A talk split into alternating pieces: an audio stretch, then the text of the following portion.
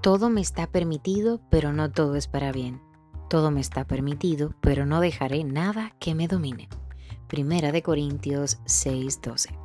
Pensar antes de actuar nos ahorraría muchos problemas.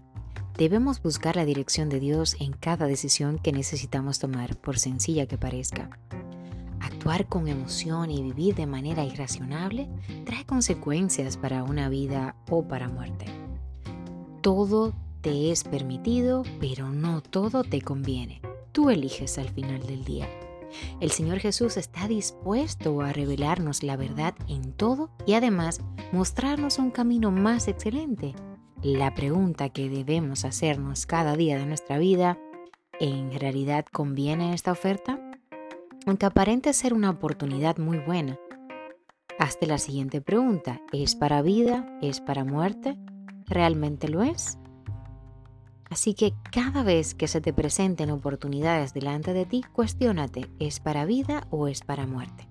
Oremos pues y pidamos a Dios que nos oriente, que nos guíe y nos llene de bendición. Te deseo que esta hermosa mañana también seas tu canal de bendición para otras personas, compartiendo este mensaje para que otros puedan ser edificados con la palabra de Dios. Que el Señor te bendiga rica y abundantemente. Bendiciones.